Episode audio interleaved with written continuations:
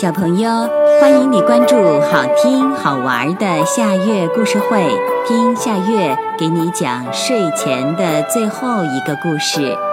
你准备好了吗？现在夏月故事会开始啦！糖果屋，小兔冰冰的妈妈要到小兔的奶奶家住些日子。于是他做了很多的糖果，作为小兔冰冰这几天的零食。冰冰请来小狗小雪和他作伴儿。一进冰冰的家门，小雪就惊叫起来：“哇，这些糖果都可以盖一座房子了！”冰冰那双红宝石般的眼睛闪了闪。对呀，他们俩说干就干。小兔冰冰家后面有片很大的树林，冰冰和小雪用小推车把糖果全部运到了树林里。他们用硬硬的方糖当砖，用熬化的糖做粘合剂，把它们砌起来。窗户用的是透明的水果味糖块，屋顶用的是五颜六色的。猪猪糖和星星糖，上面还镶嵌着两根特大号的彩色棒棒糖。对这座小房子，冰冰和小雪说不出有多喜欢。当天晚上，他们俩躺在糖果屋里睡了一觉，都做了香香甜甜的梦。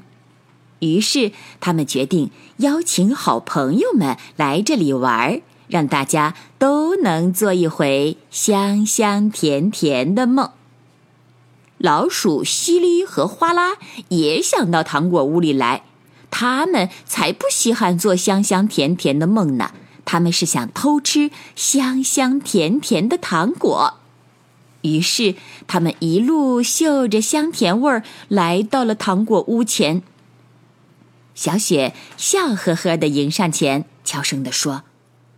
老鼠最馋，你不怕他们夜里把糖果屋吃掉吗？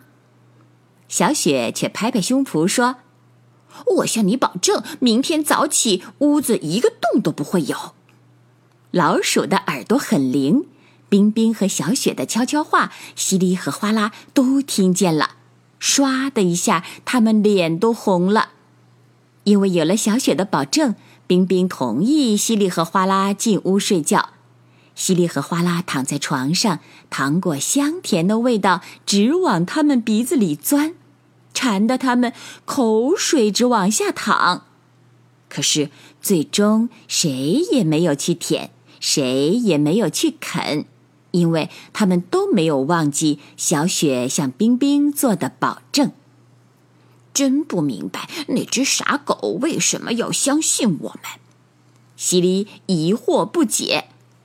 哗啦！一本正经地说：“想一想，在这个世界上还有谁会相信我们呢？”想着想着，他们就睡着了，都做了一个香香甜甜的梦。第二天早上，西里和哗啦带着他们的梦悄悄地走了。冰冰和小雪来到他们的糖果屋前，只见糖果屋好好的。果然像小雪保证的那样，一个洞也没有，安然无恙。小雪对冰冰说：“任何人都渴望得到别人的信任。”冰冰点了点头。小朋友，这个故事的名字是《糖果屋》，这也是今天的最后一个故事。现在到了该睡觉的时间。好好的睡一大觉，做个美梦。我们明天再见啦，晚安。